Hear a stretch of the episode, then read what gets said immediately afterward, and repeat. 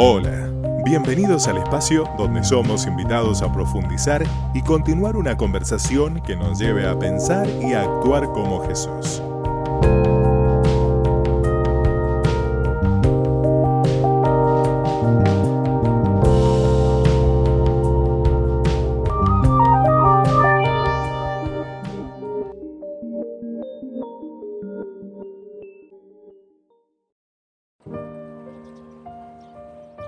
Hola, qué bueno estar nuevamente en contacto.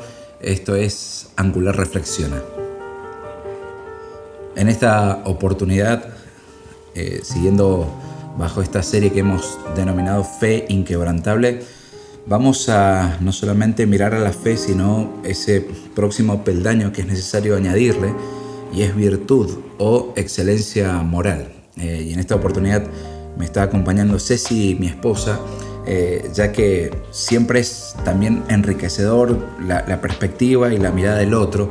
Y, en esta eh, oportunidad, eh, Ceci, la pregunta es, ¿para qué necesitamos o, para qué el cambio? ¿Para, qué esta excelencia moral en, nuestra vida? ¿no? Bueno, muy buena pregunta, ¿no? ¿Para qué? Qué importante que es cambiar. Y hoy en día hay muchas corrientes que te ayudan, te motivan y te hablan de cambiar, ¿sí? Y para qué o por qué nos hace llevar o nos lleva a la pregunta de la motivación, ¿sí? ¿Por qué queremos cambiar o para qué? Y hay personas que quieren cambiar porque quieren eh, dejar de batallar con ciertos miedos o cuestiones del pasado. Hay motivaciones que tienen que ver tal vez con el presente económico que tienen las personas y también hay corrientes que te dicen cómo cambiar, cómo relacionarse mejor. Bueno, podríamos estar hablando mucho tiempo acerca de las motivaciones, de los para qué cambiar. Pero en el contexto del Evangelio, ¿no? de, la, de la Biblia, eh, hay, una, hay, hay, una meta muy concreta y es que el Evangelio busca nuestro cambio porque quiere producir algo en nosotros, quiere producir un fruto, ¿sí? un fruto espiritual. Y esto nos lleva a un poquito recordar qué es el carácter, ¿sí? qué es el carácter en la definición bíblica, no en la definición de la psicología, sino qué es el carácter. y leí que carácter es hacer una incisión, marcar, una señal o una marca que se imprime, que se pinta o que se esculpe en algo. Y podríamos decir que son esas marcas que la vida va imprimiéndonos día a día, que después se van a transformar en esa manera en que nosotros respondemos a los estímulos y a las experiencias, los desafíos de la vida. ¿sí? Ante un estímulo yo voy a reaccionar con lo que tengo impreso en mi ser interior. Y ahí sí entonces estaría bueno enganchar con lo que venimos hablando de, esto de añadir virtud, ¿qué es la virtud? ¿no? Volver a recordar un poquito la definición de virtud que hace a, eh, a la palabra fuerza en su origen, ¿sí? la, actividad o la fuerza para producir un efecto. ¿sí?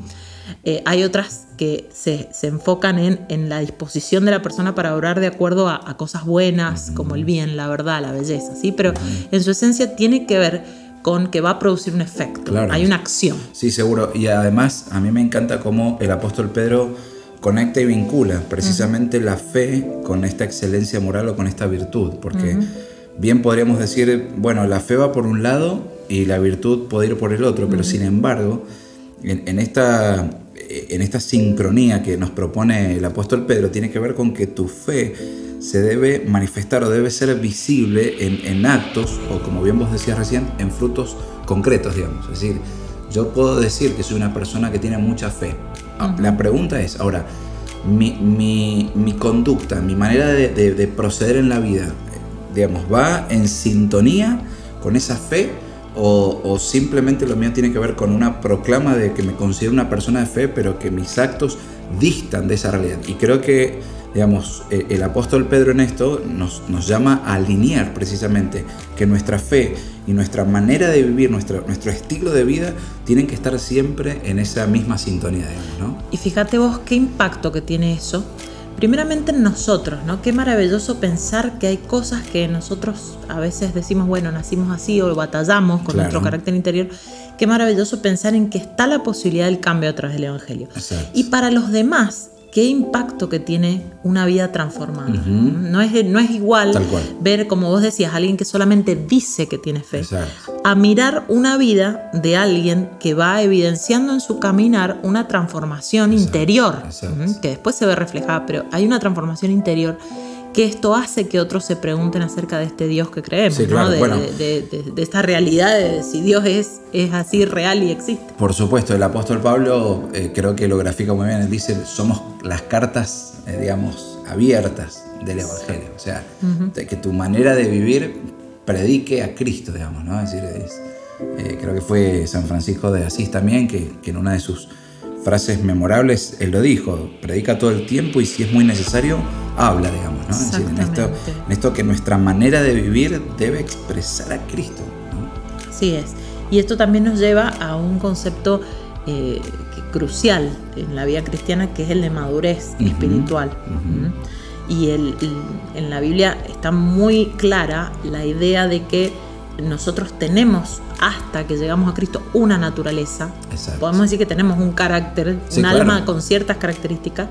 Y lo que debe pasar cuando estamos con Cristo o en Cristo, que se habla tanto en la palabra de estar en, Cristo. Ya cuando estamos en Cristo, ya no somos lo que simplemente expresa nuestra alma, sino que ahora somos seres espirituales, porque el Espíritu vino a la vida y tenemos un alma que, en la que el Espíritu Santo tiene que empezar a trabajar. Y nos revestimos de esa naturaleza nueva. Nos vamos despojando de lo viejo y vamos tomando esa naturaleza eh, que es Cristo mismo en nosotros. Sí, sí, sí. y, creo que también eh, esta, esta realidad del apóstol Pedro que, nos llama al, añadir ¿no? a, la, a la fe virtud o excelencia moral Creo que tiene también, de hecho, en, la forma en que lo expresa, tiene que ver con la idea de un proceso.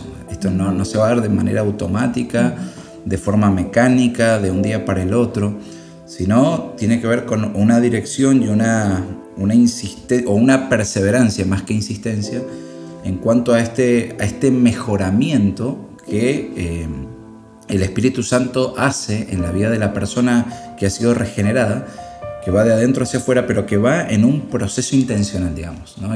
Porque a veces creo que también las personas, a mí también me ha pasado a veces de frustrarme en un proceso, de decir otra vez vuelvo con esta inconsistencia, otra vez vuelvo a fallar en esto, ¿no? y, a veces corremos eh, ante esa tentación de decir tiremos todo por la borda eh, o abortemos el proceso. Sin embargo, el Espíritu Santo no se cansa de seguir trabajando en nuestras vidas y de seguir añadiendo a nuestra fe esta excelencia moral. ¿no? Es, es, como, eh, como lindo también ver esto, que, Dios no, no se cansa de nosotros, sino que Él sigue, eh, sigue, bueno, precisamente dándonos por medio del Espíritu esta esta naturaleza que, que, la comparte y que nos dice, y esto se tiene que seguir traduciendo en una manera de ver que me glorifique cada día más Dios, ¿no? Exacto. Y me gusta esa palabra, ¿no? Que usaste, que es la que usa la, la NTV, excelencia moral, ¿no? Porque por ahí virtud, hay que saber un poco de filosofía de griego y nos, nos lleva, ¿no? Ya desde la antigüedad los, los griegos se preguntaban qué era la virtud, ¿sí? Y esto de excelencia moral y hacer una breve acotación de eh, que esto se traduce en cosas tan prácticas, ¿no? Porque excelencia moral, ¿qué es? Si lo tuviéramos que traer hoy a nuestra vida.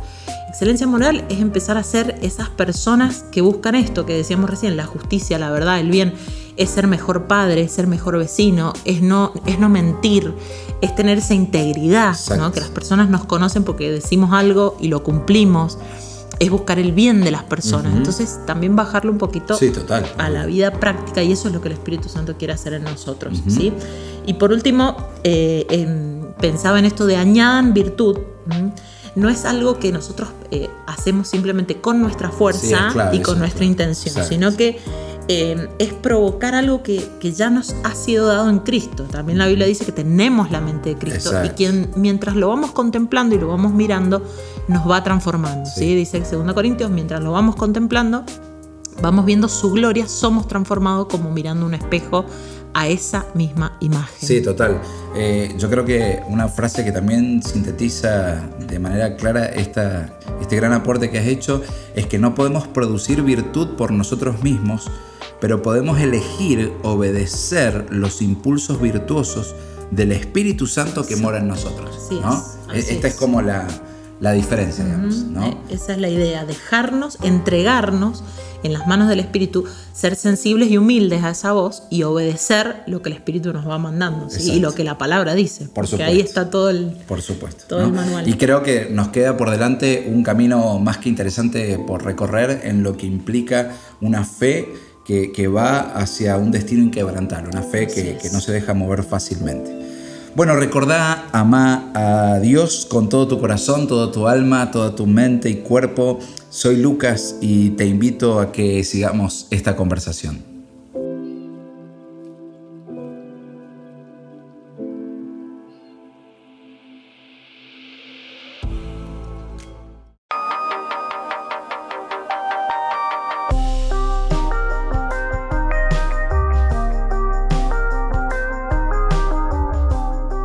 Nos encontramos en el próximo episodio. Somos Iglesia Angular.